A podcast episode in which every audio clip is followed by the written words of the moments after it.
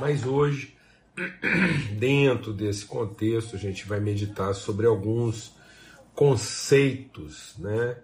Que são conceitos relacionais que precisam ficar claros amém? na nossa vida. A gente tem a gente tem sofrido muito aí porque tem conceituado é, é, alguns termos, algumas expressões de forma equivocada. E a palavra de Deus diz que a fé é a certeza que as coisas invisíveis são formadas a partir das invisíveis pela palavra de Deus. Então a palavra tem que ter real significado, ela tem que ter significado fiel. A palavra é um fiel. Por isso que a palavra de Deus diz que nós não vamos ser julgados pelos atos. Quando a palavra de Deus diz pelos atos, é pelos atos palavra, né? Então nós vamos ser julgados pelas palavras que saem da nossa boca. Então nós vamos dar contas disso, né? Então é, é muito forte isso. Nós precisamos ter uma, uma clareza, um senso maior de, de discernir aquilo que a nossa boca declara, né? aquilo que a nossa boca diz, tá bom? Pai, muito obrigado, obrigado pelo teu amor, quero bem dizer o teu nome. E só gratidão mesmo por tudo que a gente atravessa, saúde, é, agradecer por todo todo processo da caminhada, né, toda via. Então, às vezes o Senhor nos conduz por uma via que não é o que a gente, são vales, às vezes sombrios, muitas vezes nós estamos caminhando em, em planícies ensolaradas né? mas depois a gente pode passar por vales sombrios, de sombras, de, de, de ignorâncias, e o Senhor nos faz atravessar, e o Senhor nos dá a vitória para nos colocar à mesa. É, de forma adulta, trabalhando em nós exatamente nisso, a perfeição, de modo que pela fé a gente opera a paciência, o aperfeiçoamento, a longanimidade, para chegarmos a esse estado pleno de gratidão, de compromisso, de disposição. Obrigado, Pai, por toda a família, obrigado pela alegria da comunhão, esse desejo que a gente tem de se encontrar, de estar junto, de compartilhar, de abençoar, de repartir. Muito obrigado, Pai, muito obrigado. Em nome de Cristo Jesus, o Senhor, pelo sangue do Cordeiro, Pai. Amém. Eu quero ler com vocês um texto que está lá, muito conhecido, e que, para a gente poder conceituar melhor, entender melhor o que, que significa responsabilidade. O que, que é ser uma pessoa, um homem ou uma mulher, líder, referência. Né? Então, quando a gente chama a nossa vida ser uma referência, ser uma inspiração, a gente está assumindo responsabilidade. É, a responsabilidade é assumida na medida em que ela é designada. Nós não temos a opção da responsabilidade. Nós não temos a opção. Nós não temos a opção de sermos irresponsáveis. Não existe opção da irresponsabilidade. Irresponsabilidade é rebeldia contra o propósito de Deus para aquilo que ele chama o humano ser feito para ser a imagem da, conforme a sua semelhança. Então, se nós somos a imagem conforme, segundo a semelhança de Deus, então nós fomos designados, nós somos predestinados a sermos a encarnação, a expressão visível dessas virtudes. Então a, a responsabilidade é uma delas, nós não temos opção, nós temos a, o destino. Responsabilidade é o destino de todo filho e filha de Deus. Só tem uma coisa que nos permite ser irresponsáveis: a ignorância e a rebeldia. Então, o ignorante, ele não evoca. O ignorante não menciona a responsabilidade. Então, quem menciona responsabilidade numa condição irresponsável é rebelde. E a palavra de Deus ela é mais grave ainda. Ela diz que toda a criação, toda a criação está sofrendo esse ato, esse lapso de responsabilidade que os filhos e filhas de Deus têm para com toda a criação. Então, o mundo, a criação, toda a criação está gemendo, está sofrendo a nossa irresponsabilidade. Então não é uma opção, é uma decisão. E aí o texto que eu quero ler com vocês está lá em Gênesis, no capítulo é, 4. Gênesis capítulo 4, e diz assim: Verso 8: E falou Caim com seu irmão Abel, e sucedeu que, estando eles no campo, se levantou Caim contra o seu irmão Abel e o matou. Então o Caim seduziu o Abel para um ambiente de morte. Às vezes nós estamos sendo seduzidos para um ambiente de vida pensando que é um ambiente de vida e na verdade estamos sendo seduzidos por um ambiente de morte. Não por conta do, do cuidado que as pessoas têm conosco, mas por conta da inveja. Então, o Caim, movido, o Caim, movido de um sentimento de inveja, a cobiça, o desejo que ele tinha de ter o que é do outro, possuir o que é do outro, ter o reconhecimento que é do outro. Então, muitas vezes as pessoas têm uma, uma personificação de proatividade, mas na verdade elas, elas, elas evidenciam uma carência, uma necessidade de reconhecimento, de poder, de domínio, de controle, de posse insaciáveis insaciável. Então tem muitos homens e mulheres hoje que são insaciáveis no seu desejo. E porque são legítimos responsáveis? Não. Porque são gananciosos, movidos das suas cobiças. O coração do homem não se cansa. Os olhos não se cansam de ver, os ouvidos não se cansam de ouvir. O coração do homem não se cansa de desejar, porque ele fez o seu vento, o seu Deus. Então, essa cobiça, essa ganância, esse desejo insaciável de sempre ter mais e mais e mais e mais controle e mais poder e mais, enfim, reconhecimento. Então, isso isso às vezes pode parecer um protagonismo, uma proatividade, e na verdade não é, é só a tradução daquilo que ele, ele. E aí ele vai atraindo pessoas para um ambiente de morte. Na verdade, essas pessoas, pensando né, que há um interesse legítimo, elas estão sendo atraídas para um lugar que vai tirar delas a vida e não acrescentar vida a elas. Então essas pessoas vão sendo subtraídas para alimentar a ganância, a cobiça, né, os desejos dos outros. E aí o Senhor disse a Caim: Onde está Abel, seu irmão? E o Caim respondeu: Não sei. Por acaso sou eu o responsável pelo meu irmão? Por acaso sou eu o guardador do meu irmão?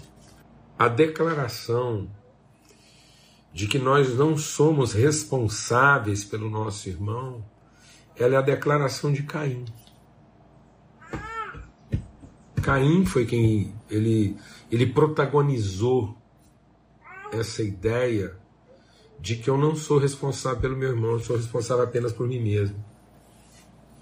E quando, uma, quando a gente assume uma responsabilidade individual, nada é mais anticristo do que se declarar responsável apenas por si mesmo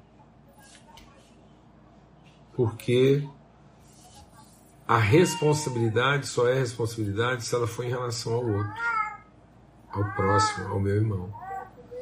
É a minha capacidade e a minha sensibilidade de perceber meu irmão e me sentir responsável por ele. E não um explorador das carências dele segundo as minhas cobiças. Então, se eu sou responsável só por mim mesmo, isso é anticristo.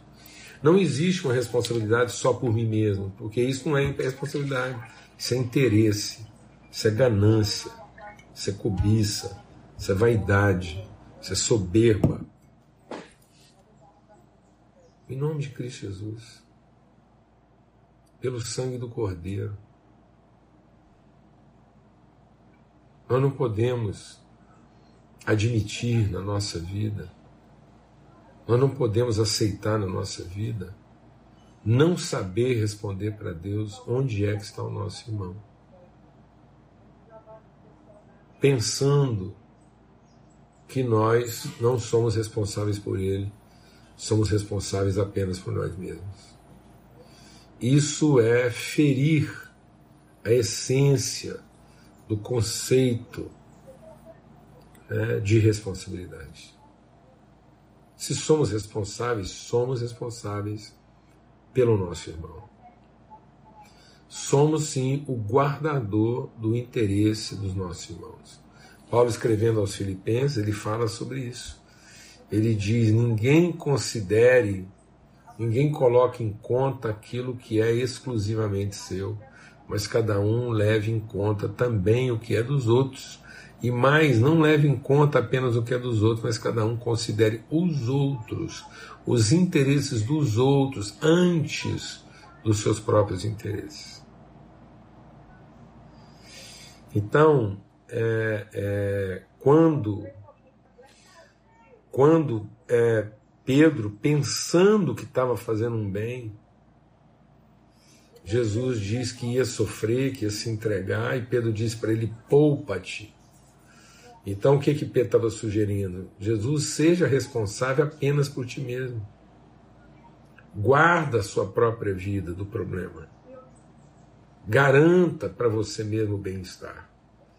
E o que, que Jesus identificou na voz do Pedro? Arreda de mim, Satanás.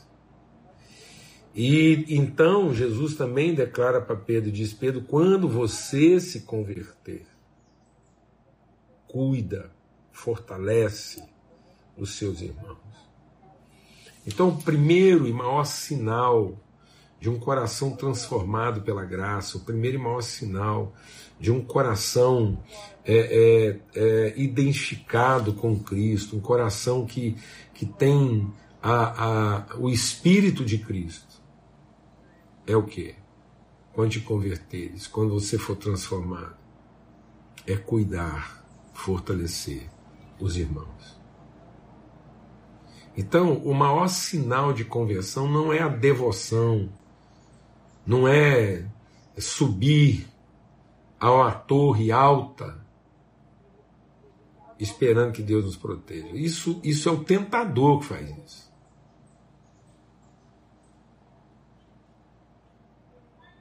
É o anticristo que faz isso. Quem sugeriu para Jesus subir num lugar muito alto? Quem colocou Jesus no cume de um monte? na torre de um templo, quem colocou Jesus no cume de um monte para ele cobiçar desse alto desse monte, ele, ele pensar tudo o que o mundo poderia oferecer para ele como merecedor. Quem colocou Jesus no, no, no alto de uma torre, de um templo, para que ele cometesse uma imprudência. Ele diz: sobe no alto de uma torre e pula para Deus te proteger, para dizer que Deus vai te proteger. Isso foi identificado com o anticristo, com Lúcifer, com Satanás, com o tentador. Quando Deus coloca um homem num templo, é para que ele seja conhecedor da vontade de Deus em favor de seus irmãos. Quando Deus leva um homem para o alto de um monte, é para que os sacrifícios que ele vai fazer de si em favor. Então, o lugar alto na vida de um homem não é para que ele pense todo o direito que ele tem, mas é para que ele pense toda a responsabilidade que ele assume em relação aos outros. Tão alto de um monte, para um homem, não é o direito que ele vai ganhando sobre os outros, satisfazendo os seus próprios interesses, mas é a forma como ele vai assumindo a ser o responsável pelos seus irmãos. Em nome de Cristo Jesus. Então, pelo sangue do Cordeiro, pelo Evangelho de Cristo, há tantos irmãos sinceros se entregando de maneira alucinada, perturbada, a discurso, patrocinando em nome do Evangelho, patrocinando insanidades, absurdos. Meu irmão, onde está o seu irmão? Aquele de quem Deus te fez guardador. Deus nos fez guardadores uns dos outros. Deus nos fez cuidadores uns dos outros. Deus nos fez responsáveis uns pelos outros.